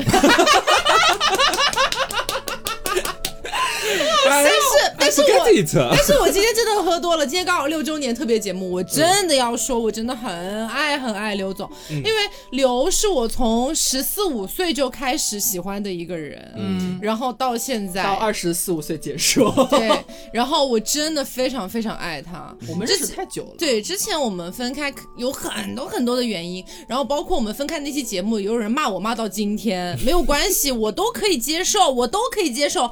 但是我必须要在今天这期节目这样聊到这里，我一定要讲的，我真的非常爱他，就是可能直到他死去的那一天，你们俩都把贝塔最嫩的那几年给了对方。这，是真的，我真的非常爱他。然后我也很希望，我真的非常，我觉得世界上除了刘的妈妈和爸爸之外，没有人会比我更希望他能找到一个就是自己非常完美的归宿。如意郎君。对，哎呀，那既然话都说到这里了，我也来浅浅爆个料吧。什么大你要报什家大家也来掏掏心窝子吧。哦就是就是还是我和 Taco 的关系嘛。天哪！就是我们就是梦回打野那段时间，嗯说实话，就是那期节目，就那一季节目的主题，嗯其实大家回溯起来的话，当时是 Taco 主动，呃，就是想到了这么一个主题，说看大家能不能做。对我当时我们和瓜，就是我和瓜两个人，就是犹豫了一下，然后也就应下来了，蛮快的就觉得确实也蛮有意思的，是新的挑战。嗯。但是我说实话，当下我个人是有点不开心的，嗯，就是我会觉得说，呃，他是有了那个潜在的发展对象了，或许可以借这个机会，也能够比较更加全身心的去呃了解对方，也不用藏着掖着，同时也可以和呃听众们有一个抒发口这个样子。但是呢。我就会觉得我当时有点被赶鸭子上架了，说实话，我当时是会有那样的情绪的。但是你是第一个出去打野的人，但 是我是逆反心理，你知道吗？我就觉得说，好吧，既然如此，那咱们就打打看，那咱们就去采采灵芝，嗯，然后也就采采出一枚，就是可能就是有点就是阳痿，对，有点阳痿 man- 灵芝有点 man 尾的灵芝，两位灵芝。有点 man 尾灵芝。然后呢，但是确实那段时间真的去打野了啊，不管是成功与否，不管是那些什么小眼睛小蝌蚪啊，还是什么那种一米九几的高个子的叔叔啊，老年老中老年局啊，还是后面那个成为前任的那位那位弟弟。其实现在反观回想的话，我们从单纯的个人收获方面，我还是蛮感谢那一期节目的。嗯，嗯因为确实做了很多，如果没有那一期节目，没有这样一个提议的话，我觉得我这辈子不可能做这种事情。嗯就是我确实是一个在社交上面没有那么主动，或者说是想要从这种领域去探索一些新的关系的人，我可能就会一直按部就班的看，呃，身边有没有机会认识一些新的朋友啊，或者是就是细水长流写的慢慢发展。我从来不会想说我要去参加什么社交活动，然后奔着我可能去呃物色一下心仪的男孩，我不会做这种事情。而且我说实话，我从心底里真的很感谢刘总，嗯就是呃，他那段时间跟我分开了之后，我也知道他有一段时间其实挺难过的。然后我说实话，我当时真的不知道要从什么角度去给到他一些安慰或者什么的，我觉得我真的不知道该从什么角度。然后的话呢，就是说你做的最好的一件事情就是及时搬离了这里。对我真的搬得很快，对。然后还有就是说，呃，就是呃，其实我要说什么来着？反正就是呃，我 I was still loving you 我知道 like forever. 我知道 You know that？我对他哥的情感，其实到现在来说，就是又清晰又复杂。嗯我们其实是可以拍着胸脯说，呃，我们其实对对方没有那种就是恋人之间的任何留恋了。其实，嗯。然后我甚至前两天还看到那个，就是我们要发六周年的这个预告的时候，嗯，还有一些听众在下面评论说，说你们俩复合，对，会不会六周年的时候会公布说他们俩又复合了？然 后我当时就是说实话就是冷笑，我甚至没有讥讽他，我就是冷笑，想什么呢你？但是其实，嗯，过去的时间，我觉得很多人或许。呃，可能没有办法想象我们俩这种关系的演变到至今为止，就是从那么小的年纪，然后那么喜欢，然后且不是。就是通俗上的异性恋，是还蛮突突破禁忌的一段同性的一段爱情。现在，对，从未成年然后走到就是甚至一起工作，一起步入了社会，啊，同居生活到了这么久，甚至我妈妈都很喜欢你。每次我跟我妈妈打电话，妈妈都会问我刘最近怎么样，她有没有交新的男朋友。对，我们也互相见过家长啊什么的，去过对方的城市玩，见过了各自非常亲近的家人朋友。然后到现在居然分手了之后还能继续做所谓的朋友家人，然后还同时还是工作伙伴，然后隔三差五就是基本上还要天天见面，然后或许还要时不时听到对方最新的一些恋爱状况或者是一些交友近况，可能有些人很难想象这是一种什么样的对这种关系，他会觉得很费解，真的有人可以做到这样吗？但是确实我们就做到这样了，你可能很难理解，但是。呃，我们怎么说呢？我个人的角度，我其实也没有什么遗憾。而且我说实话啊，就是如果说我们假设哈，假设我当然不是诅咒你，我只是说假设，假设刘这辈子没有结婚，也没有孩子，然后他，我是说假设，我可以住到你的重庆毛坯房里养老是吗？我跟你讲哈，真的是假设是这种情况，当然我不希望，我当然希望有人能爱他，爱他护他一辈子什么的。但我说假设是这种情况，就最坏的情况嘛，啊，可以理解吧？我没有在诅咒你啊。嗯，然后假设是这种情况，我真的愿意照顾他一辈子，嗯，真的，唉，就是这样子的。而且你知道吗？就是刘这个人在我心里面哈，不管是呃跟我就暧昧对象谈起啊，还是怎么样的，不拉不拉的。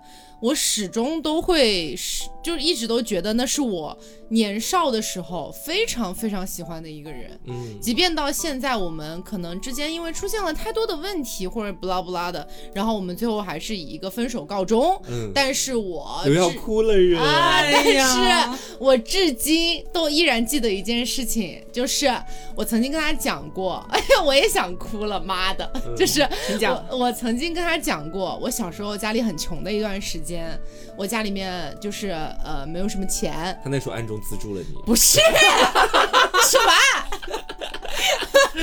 他是我的 Sugar Daddy 吗？不是。然后呢，我跟他讲过，我说我小的时候家里没什么钱，所以那个时候同学们都能买冰糖葫芦吃，但是我买不了。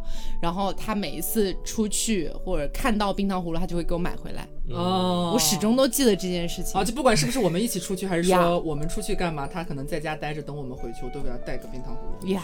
就是我觉得你们两个的恋情哈，其实先前有好几次节目的提案，我都可能都是我主动提，我说要不要聊聊你们俩的恋爱日常，在你们俩还恋爱的那个期间，我觉得有的时候还蛮甜的，你们俩可以讲一讲。但是好像你们俩每一次对我的这个提案都是表示说，好像没有特别值得讲的事情。嗯，但是现在分手之后，我会突然发现其中的一些片段啊，也可以流露给听众，真的是蛮甜的。不想，还是不想留留 留成留给属于我们各自自己的记忆吧。这算是我很宝贵的一段记忆，而且就是我们分手的那期节目哈，就是那个他们竟然也有分手的一天那期节目，然后不是至今有人在骂我嘛，说我在节目里面一直在讲刘总的不好啊什么什么的，其实不是，你没有讲我什么不好，没有，他们真的一直在骂。然后其实我也不是说澄清，就是说单纯的分享一下。其实那期节目主要是因为刘总的情绪非常不好，然后。呃，他没有办法去输出一些内容，然后我们又不能开天窗，所以我只能一直不停不停的讲，是这样子的，也不是说我至今都没有觉得刘总有任何的不好，我都觉得他是一个非常非常好的人，我还是有一些不好的，你有什么不好啊？是我真的觉得很多听众朋友可能听我们电台时间久了之后，会觉得我们几个遭遇的事情简直就是光怪陆离了，对，光怪陆离，荒诞，美剧了啦。是的，但是其实回归到。很现实的那个部分，大家其实都是在过生活的，嗯，就好像是有的听众会留言说六周年不会要公布你们俩复合的消息吧？Hello，但是大家 这也符合他们一贯对我们的认知，对我们身边故事的发展，我们还是有点理智、有点脑子的，在某些层面来说，就是在一些。大众我们共同经历的事情方面，它不可能发生，就是不可能发生。嗯，对，不用去做那些很奇怪的畅想。但是，而且说到这个，我会其实还偶尔会蛮庆幸一件其实不怎么重要的事情，嗯就是呃，其实稍微有点偏的有点远了，就是我们看网上很多不是有一些什么情侣博主嘛，在各个平台、各个的不管是什么短视频啊，还是各种渠道，都有一些所谓的情侣博主。嗯，然后一旦他们分手了之后，都会有人说。呃，会不会其实之前都是什么合约情侣，就是荧幕情侣，就演出来的，是人设，是为了怎样而装作是情侣，嗯然后吸粉干嘛干嘛的。但是我之前也从来没有想过这个问题，然后也没有担心说会不会有这样的言论出现。但是后来有一次我干嘛来着？反正就是闲来无事去翻我们的那个各个节目下面的一些评论，我发现，呃，不管是我们在一起那么长时间，还是分手到现在这么长时间。我我印象里边我没有看到过一条有人说我们是假的。对，会不会都是他们俩演的，根本就不，谣言从这。期节目开始。对其实他们都一直都是直女，就是演的，根本没谈恋爱，什么呀？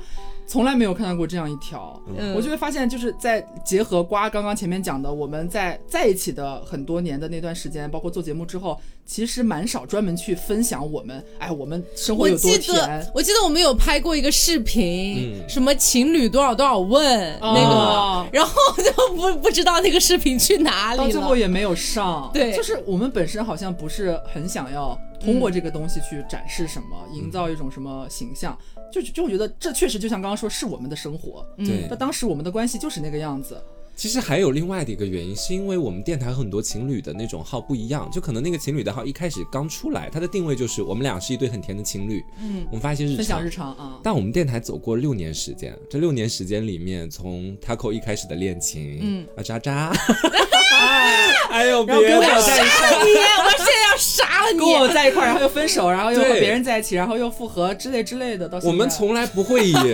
谁和谁的恋情作为这个节目成立的一没有，个其实基础。这个节目刚成立的时候，我还没跟刘总在一起。对。我们从来不会好像以就以聚焦他们的这个东西为整个节目不结的一个话题来源，嗯相反，我们更多的就是，如果这个事情发生了，那就讲一讲吧。对啊，对啊这，个事情结束了，也告诉大家一声吧。而且你知道吗？就是我跟刘总认识十多年了，嗯我们俩真正在一起的时间也接近五年。我真的试问，人生有几个五年？二十个五年，不一定有哦，万一我只活得到七八十岁呢？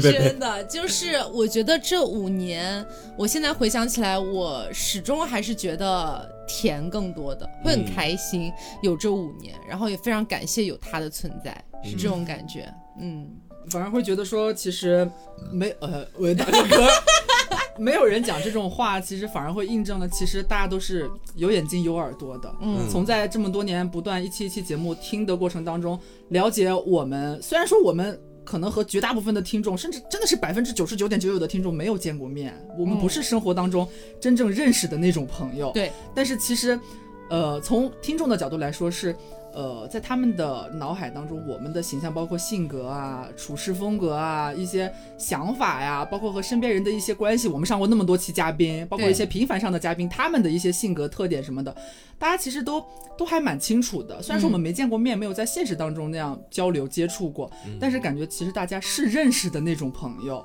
反而是觉得听这么多节目，确实是觉得这就是我们生活当中很真实发生的事情。呀，哎，不过说到这个，我最近不是有在跑步的那个习惯嘛？每次跑步，我最近犯贱，经常听就是 我们节目单身特辑那个 Yuki 那一期吗？呃不不不，不单单是这一期，就很多从前的节目，啊，我真的觉得我讲的很多事情也没那么好笑，但是我好像又用力过猛的在演绎它。嗯就是我们今天可以复盘，就也不是就就就不用大家一起复盘，就我单纯讲讲我突然想到的一个东西。我真的觉得好像从前的很多节目，我用力很猛，然后想要告诉大家它真的很好笑。但是在现在的我听来，我边跑边听，我说这有什么好笑的？一 边跑一边想，很感谢大家对我一直以来的包容，然后我好像也逐渐在做节目的过程当中找到了一个舒适的表达位置。嗯就从前我好像总觉得说，我他妈黄瓜酱来这个节目是干嘛？是来搞笑的，而且每次啊啪噼里啪啦讲很多很搞笑的，想让大家觉得。你很有意思。嗯呀，但是好像最近一段时间，最近一年，逐渐领悟到，有时候我冷静下来去陈述一件事情，或者是表达自己很无语的时候，相反才是最好笑的。但是如果你告诉大家说这他妈是个笑话，给我笑，没那么好笑了。就我觉得大家好像真的是一路看着我逐渐成长走过来。哎，说到底还是六年过去，有点百感交集。对我最欣慰的一点就是是这样子的，就是大家知道一开始这个知性的时候嘛，嗯，那个时候其实呃控主线的是奶昔，奶昔现在依然跟我们关系很好，只是他真的就可能没有太多的机会回到我们节目里面来了，甚至今晚直播的时候还怕自己上舰长被听众认出来，悄悄转账，对，他悄悄转账给我，想上个舰长，对，我也我也很感恩，对，然后我跟他现在还是很好的关系，我们甚至还会一起出去玩这样子，嗯。只是说他现在确实没有什么机会能够回到节目里面来了，因为就是大家人生这么多年，我们节目已经六周年了。是，其实奶昔在节目里的时间也就两年而已，就头两年这样子。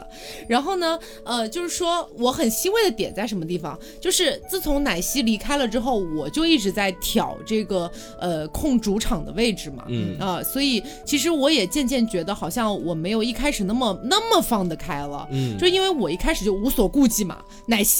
主要是负责引领主线嘛，Q 到什么你输出就好了。对对对对对。然后我就是现在开始主要控主线的一个位置，当然这期节目不算啊，这期节目我们没有主线，瞎玩啊瞎玩。然后那个瓜的话，让我最欣慰的一个点就是他之前跟刘合作了那个看开俱乐部啊。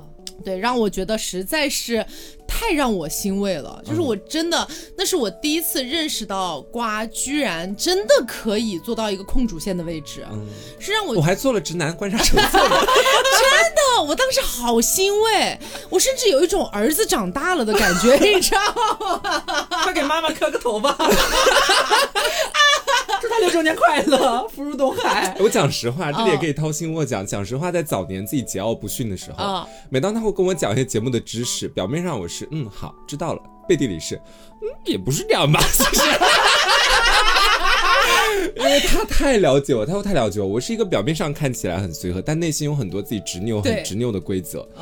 但是时至今日，我有的时候半夜睡不着觉，我会开始想节目的事情。就是他跟我以前跟我讲的很多节目的知识、道理，还有一些东西，他他妈真的是在慢慢的实践和运用到。哦，就是师姐比你大个两年，确实是能比你高一点东西的。我比你大三年，但是我又想说，那他妈他永远都比我高个三年，我就很很烦，你知道吗？你赶紧再开档节目吧，自己给自己挖坑。嗯，但是我也确实真的一直都很爱黄瓜。嗯，我也很爱你。对。不爱你的话，怎么能陪你一直走到现在？我早就回家了，我真的好感 恩。开艺考机构了。对我有的时候午夜梦回的时候，我真的会感恩，嗯就是感恩我身边有这样的一群朋友，就特别是最接近的，其实就是刘瓜大仙这三个人，嗯，真的会让我觉得是有点像上天保佑的感觉。嗯，就是说自从跟刘分了之后哈，其实我的恋爱运真的一直都特别劣势，你知道吗？没遇到什么好人，你知道吗？怎么说找不到？比我对你更好的人了吗？真的，我真的，我现在始终还是觉得，确实刘对我很好，但是我们确实也有很多不和谐的地方，such as sex。是啦是啦，我承认的。这个好像是从未披露，因为其实之前在那一期我们分手的节目的时候，有人在评论里面说性生活也不和谐了吧？然后我当时我都早他妈不和谐了，我都不敢回复，你知道吗？然后，但是我确实我这个人，我承认啊，就是我对性生活的要求确实是比普通女生高了一点。嗯嗯。然后，而我却连基本的保障都没有得到，我连低保都没领到，家人们。他确实，我们的分手是一个必然结果。对，我 我真的从来没见过你们俩这么无语的。我记得以前你们俩每次吵完架，然后他过就会跟我一起聊天，柳跟大仙一起聊天。他的开场白永远是你也知道为什么。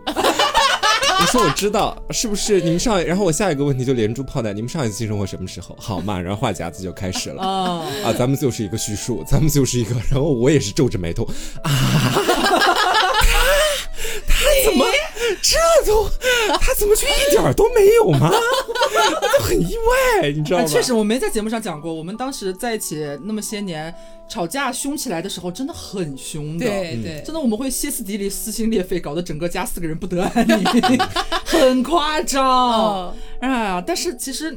嗯，你说从嗯第一年节目第一年还没有我还没有瓜，嗯。到后面逐渐这个人员有一些变动、啊，甚至到一些呃地理位置的变迁，嗯。然后人生阶段上学啊、工作啊，然后转移阵地啊、干嘛的，这么长时间过来，会觉得。啊，其实我们确实有挺多个险些散伙的时刻，真的，这个好像也没有讲过。我记得当时我刚毕业，然后我当时也是跟他，我跟刘说我要留在工作室继续跟你们做节目。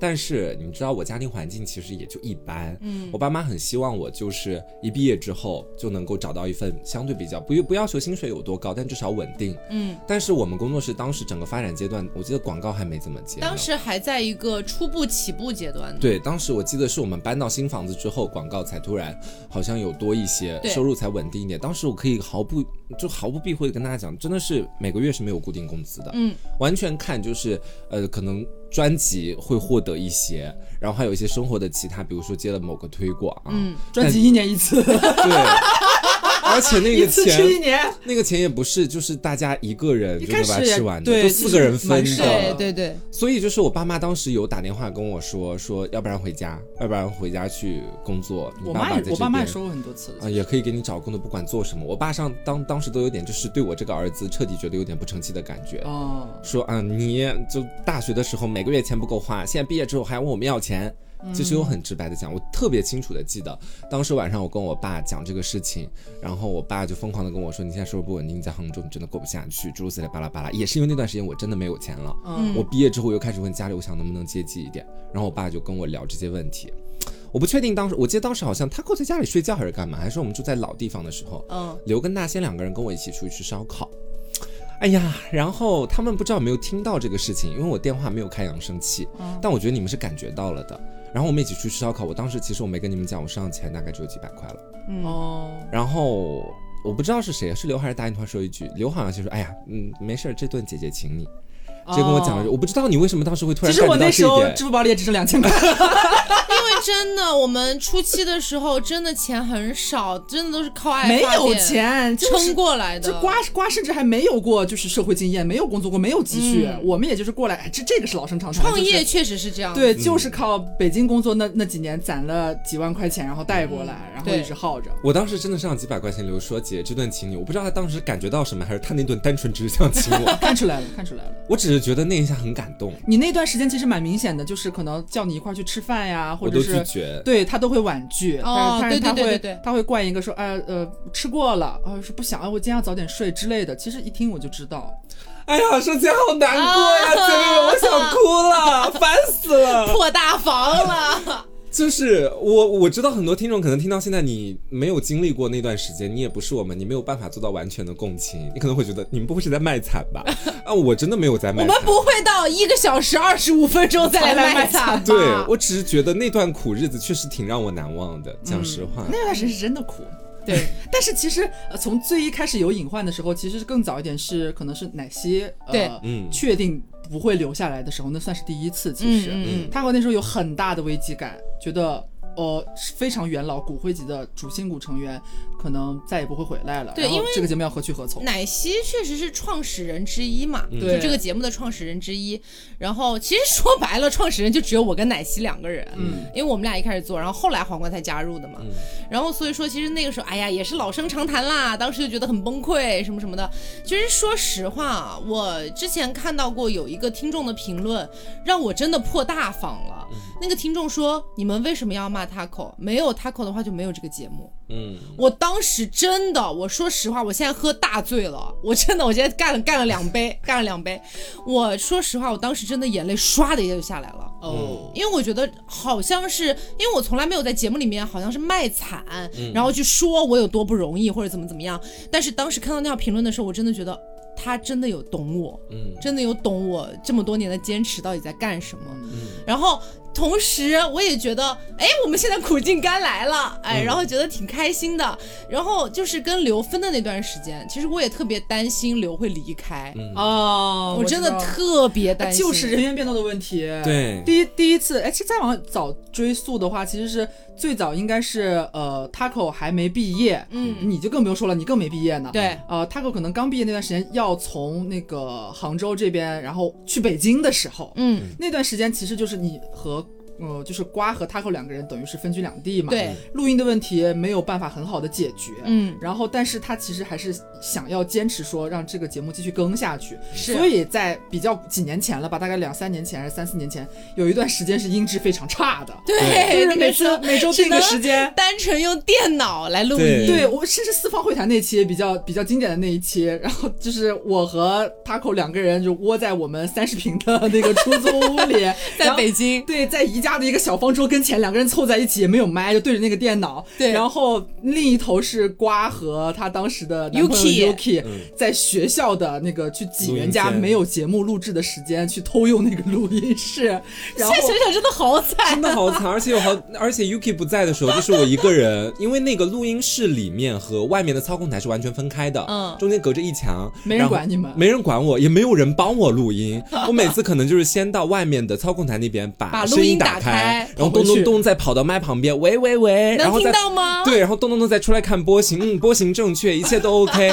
打开电脑，放到录音间里面，开始拨打语音通话，开始录，就这么一路录到现在。嗯哎，我觉得这六年走的真的是挺不容易的。嗯，然后其实我印象里边，其实对我来说最波动的其实是瓜那一次。嗯，就是我们已经来到杭州了，就是那个奶昔那件事已经过去蛮长一段时间了。他在节目上说他要留下来，是不是？啊，嗯对，然后嗯在这之前，我们有过嗯好几天的，就是针对这个问题一个四方会谈，对就是我们四个人还有大仙，真的是那段时间真的觉得，如果瓜他真的决定呃可能要自己去发展，或是回家呀，还是去大厂去上班的话。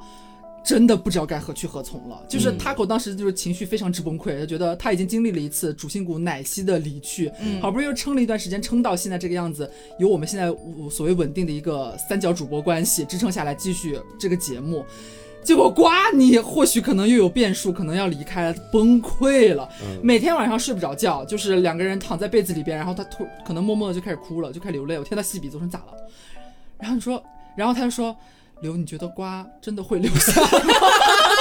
就是午夜梦回，大半夜凌晨两三点、三四点，他会突然流泪，说他担心睡在隔壁的瓜会不会隔天可能就要打包收拾行李回家了，或者要去上海上班了。去上海上班。真的，那也是很重大的一次。对然后到了后面，可能就是像 Taco 前面讲的，就是我们俩那去年分手那一次。那时候懵逼的是我跟大仙了。嗯，我跟大仙两个人其实有私下里，他到我的房间来，我俩坐着一起抽烟。我俩想说啊，结束了。他们俩对，如果他俩离开的话，那我俩不也就是前后离开、前后脚离开的事情？当时简直就是大仙真的是从头到尾都很被动，大仙可能参加工作室也没想到我们每个人都这么不稳定。但讲实话哈，就是慢慢的。这些不稳定的因素都是一个个被排除。我其实我其实还蛮开心的，因为他刚开始成立的时候，这些隐患全部都存在，对奶昔的离开，一个然后比一个大。对我的离开，以及你们俩恋情的崩坏，嗯，这三个隐患其实从节目初期就一直存在。对，然后他们后面一个个都爆炸了，确实也他妈都爆炸了。但是还好，就是最后大家还死撑到现在，嗯，能够坐在今天一起录音。所以我觉得说这这档节目对呃，我不说对听众哈，就是对我们主播啊、包括大仙的这个意义来说，确实是非常重大的。对你如果突然问说是他对你有多重要，你可能想不出来。但是你如果复盘前面这些理由的话，你会发现，奶昔奶昔可能要走，黄瓜可能要走，我可能要走，我们之间的。感情和关系的转变，对于这个团队来说是多么大的影响，连这些事情都真的扛过来，没有影响到我们继续一起去做这件事情，它到底有多重要呢？嗯，就显而易见了。其实，对，所以其实我们怎么说，很爱惜自己的羽毛，在某些层面来对说，就是比方说有一些风险的事情，比方说我们现在不是接推广，从来不会接风险项很大的推广，嗯，然后也是广告，也是我们自己一定要试用，一定要。然后觉得 OK，每一次广告方找过来，我们都说我们起码是要试用一个月的。对，就是你很害怕，因为这些事情好像突然节外生枝，让大家对我们产生了一种好像觉得说，哎呀，他们现在开始 做韭。菜了，哎对呀，，我们不希望这样，就好像是我不是在好像故意展现我们多便宜啊，就是 Auto Plus 一周四期，嗯。定下来九块钱，一期两块钱。Auto Plus 一周四期，啊捋捋你的舌头一个月四期，一个月四期，一个月九块钱，留下来两块钱，从来没有涨过价吧？到现在。没有没有。从，开从开始到现在，嗯。不是我们觉得自己轻贱，三个人录一起四十分钟只值两块钱，而是真的有的时候你会觉得说，听众一路走过来陪伴我们到现在，你没有办法去好像好像摆着一个说，我就是要赚你们的钱，把你们钱全部抽干这种心态去做一档节目或者去面对听众，没办法，心里面真的会不行，因为我们想走一条更长远的路，就是我们会希望在之后还会有七周年、八周年、九周年、十周年。对，那么我们更希望的事情就是你们能够一直陪伴在我们的身边，嗯，我们也能够一直陪伴在你们的身边，就是这样子。这档节目真的有一天真的要做不下去的唯一解释，可能就是真的没有一分钱能够有收入了。我可能要死了。哎，但是哎，我我之前想过，如果即便是真的有一天，就假设哈，但我希望它肯定不要实现就好了。嗯真的有一天真的没有任何收入了，就是会员也没有会员，呃，纪念专辑也没有收入，也没有广告来找我们了。即便到这种情况，我想过的最那什么的打算也是，可能我们会继续四个人分别去找别的工作，甚至到时候或许都已经有自己的家庭、啊或者别的事业，去找一份新的工作。对然后继续录这个节目。，对，然后会员电台可能就拿掉嘛，就没有这些，然后我们就变成可能回到到时候可能是十年前，嗯，或者十几年前，呃，还在你们校园的时候做知性那种感觉，可能就对如果有时间，甚至可能频率大家没有办法凑到一起的话，呃，可能一周多一更，两周一更，或者真的有时间我们就凑一凑。然后录一期这个节目不会就这么没了，对。就是消失了，大家就直接就是网络情缘一线牵，呃 说断就断，呃，再找不到这个人了，在网上，我觉得都是这种，或许，哎。呀，这么算下来，其实我知道我们有一天肯定会分开的，对，嗯因为在未来还会有很多的像前面的那种种种事故出现。嗯。当然这些事故可能有的是比较好的，比方说你们俩结婚了，嗯，或者说是我也找到了我幸福的一半。不是我结婚了，为什么就不录这个节目了？你结婚了，可能你要回重庆啊，种种我安排、啊。我回什么重庆啊？我要是结婚，肯定在杭啊？州刘结婚。婚也可能会回太原啊。真的假的？我努我努力找个本地的行吗？找个这儿的行吗？就这些可能是杭州发展还是比较好的，你考虑一下。对，到时候就是我天天半夜哭。你想想瓜吧，瓜数次了，今天还提呢。我以后是一定要回家的。你看看他吧你，到你五十岁的时候吧。我是真的要回家了，但可能这个时间是一直往后的。但不可避免的是，我们总有一天会面临分开。是，对，但是我觉得大家应该要去习惯和接受这件事情，嗯，接受我们的分开，就好像接受奶昔的离开，接受飞面的离开，嗯。或许在某一天接受我们几个的离开，嗯，我觉得这好像你如果从悲观的角度来说，会觉得啊好难过，他们要分开，好像有这个结果。但我讲实话哈，就从现在的这个角度来说，飞面的离开，奶昔的离开，可能在当下会让我们觉得很难受，嗯，但是当我们一直坚定的往前走，你会发现他们留下来的那段时间就是非常美好的一段记忆，很独一无二的而且是我真的会永远记得，所以我也希望大家可能在未来有一天看到我们几个分开之后，也能够以这样的心态去想说，他们也给我创造过一段很美好的回忆。，对，嗯而且毕竟到时候可能会去十几年、二十年，甚至更久都有可能。你再回想，如果这个节目真的有一天可能要结束，或者是我们要分开的话，我觉得怎么说，可能到时候反而会释怀吧。到时候可能会更像康熙停播那种感觉。对呃，对，就是嗯，因为你会觉得说，假设作为听众的角度来说，或许他们也是从十几岁或者是二十几岁的时候开始听这个节目，可能到他三十几岁甚至，四十几岁的时候了，他们的购买力提高了，可以给我们花更多钱了。这是可以说的吗，瓜老师？我笑的皮都展开了。就是他们的人生阶段也跟我们一样，经历了很多非常可能说大起大落，或者是非常重要节点的一次次的转变和突破和进步。我们会发现，就是可能或许我们了解每一个听众，不可能了解到每一个人，或者说是像我们在节目上阐述一样，像你们了解我们一样那么了解你们。嗯，但是我们单说从一个听众的角度出发的话，如果你认识一个主播去听他的节目，是你听到了他周边很多人，从可能十几年前一直到现在，他们是还是学生的时候，然后到他们工作了，到他们创业了，到他们换了。不同的城市，啊、到他们没有钱，到他们有钱赚，到后面甚至可能到他们结婚了，到他们生子了。你是说克里斯良和小启吗？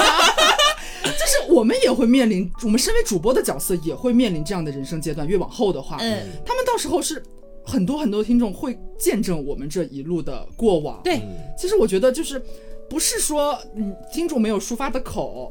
但是他们也是获得了很多不一样的感觉的。是。就是我们或许可能到最后都没有真的每个人都见过面，但是你觉得你好像也认识了我们几十年，嗯。我觉得这也蛮奇妙的。其实，其实我心里面一直都记得很多的听众，虽然我不能精确的记住每一个啊，因为确实有的时候会有点多，但是我还记得就是节目刚开始，我们刚开始创那个群的时候，啊，小马哥、雪梨、哦。小可爱，哎小马哥他老是对我说些骚话，当时的时候就很烦，但是我真的都记得的。虽然小马哥好像现在他那个活跃的频率已经比较低了，几乎没见过这个人了。对 他有他自己的工作，有他自己的生活，但是从某个角度来说，我挺开心的。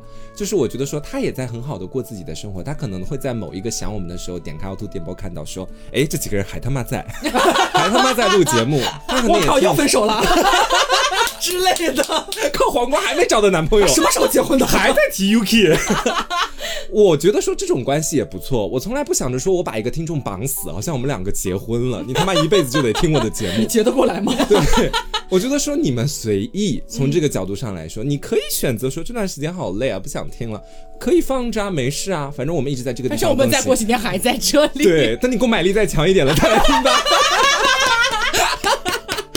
你可能会在某个间隙想到我们，那就点开节目听，我们一直都在的。如果你可能在先前跟我有呃一些在微信上面、在微博上面的交流，可能你过一两年的时候，只要我手机没换，哎，你给我发个短信过来，我还是会看到，还是会回你的。嗯，这就是一种很奇妙的关系。，对，而且我们背后没有什么 MCN 机构，没有，我们一直都是独立的。我们是自己的老板。因为其实这几年啊，我们毕竟也六周年了，有好多好多，不管是 MCN 机构啊，还是说类似的一些机构来找到过我们，希望我们可以加入，我们没有一个是答应了的，全部拒绝了。其实说实话，如果加入某一个 MCN 机构的话，我们可能会有更多的收入的。嗯，但是我们始终还是觉得保持独立，我们自己就是我们自己，想聊啥就聊啥。对，然后还有一个点就是，呃，我觉得凹凸电波始终都是在给大家传达一个概念，就是说，大家可能现在生活已经有很多很多压力了，嗯，已经有很多很多就是自己没有办法疏解的东西了，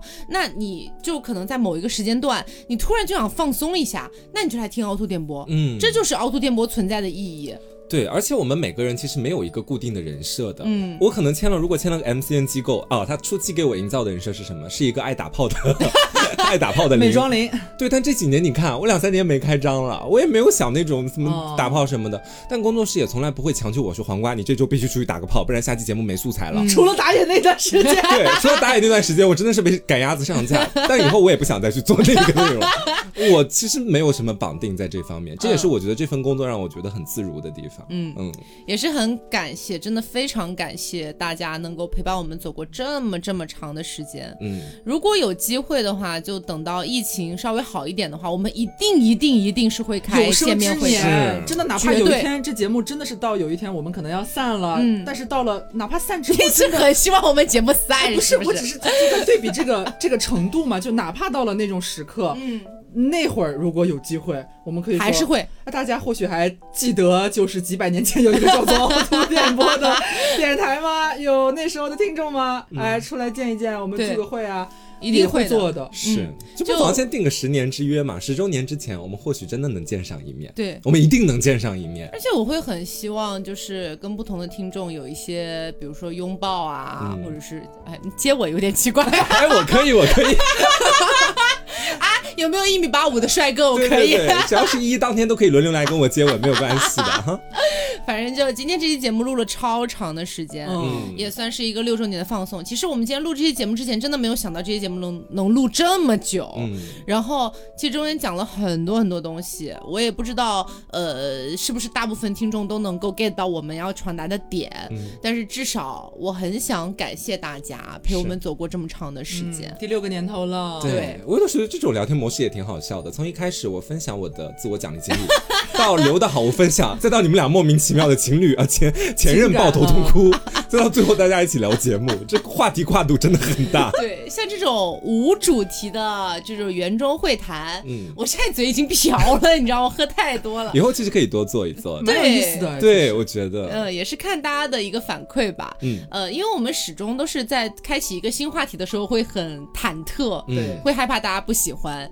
那也可以看看大家的反馈怎么样。是好，那么呃，在节目的最后也是提醒大家一下，我们的六周年的纪念专辑已经上线了，在我们的凹凸宇宙 APP 就可以进行一个购买啦。对，嗯在首页的置顶 banner 上面就可以看到啦。啊，然后是分两个版本，一个红一个蓝，大家一定要分清楚，上面都有仔细的写明白到底里面包含了什么东西啊，嗯大家可以分就就是就是辨辨辨别一下啊对，啊。凹凸宇宙 APP 的下载方式在我们的公众号和微博都有去提示大家。嗯，我们的公众号和微博都叫做凹凸电凹凸电波。对然后我们还有一个沉潜的抽奖活动呢，在我们的微博呀凹凸电波，我们送上了一些啊，比方说我们的这个这次的纪念专辑，嗯。我们会再抽一些人送，还有抽一些那个免费会会员。员。对。然后还有我们的品牌爸爸们，对。哎，我们现在要着重表扬一下啊，就是我们的感谢艾尔博士 HBN，Pinpoint，还有有原上咖啡，谢谢我们大家。这次准备了很多很多产品礼物来送给大家。我们在那个已经过去的直播当下已经抽了一部分了，对，嗯。然后还保留了一些给可能当时没有能来得及参加直播活动的听众们，大家可以去微博去转发一下，一起参与一下吧。嗯，感恩送大家三千万，千万要开心。哎，以后的推广节目也拜托大家了。没有人接我的三千万，千万要开心啊，千万要健康。千万要幸福。的。好，那么今天的节目就到这里了，谢谢大家。那么我是 taco，我是黄瓜酱我，是小刘，别着急，慢慢来拜拜。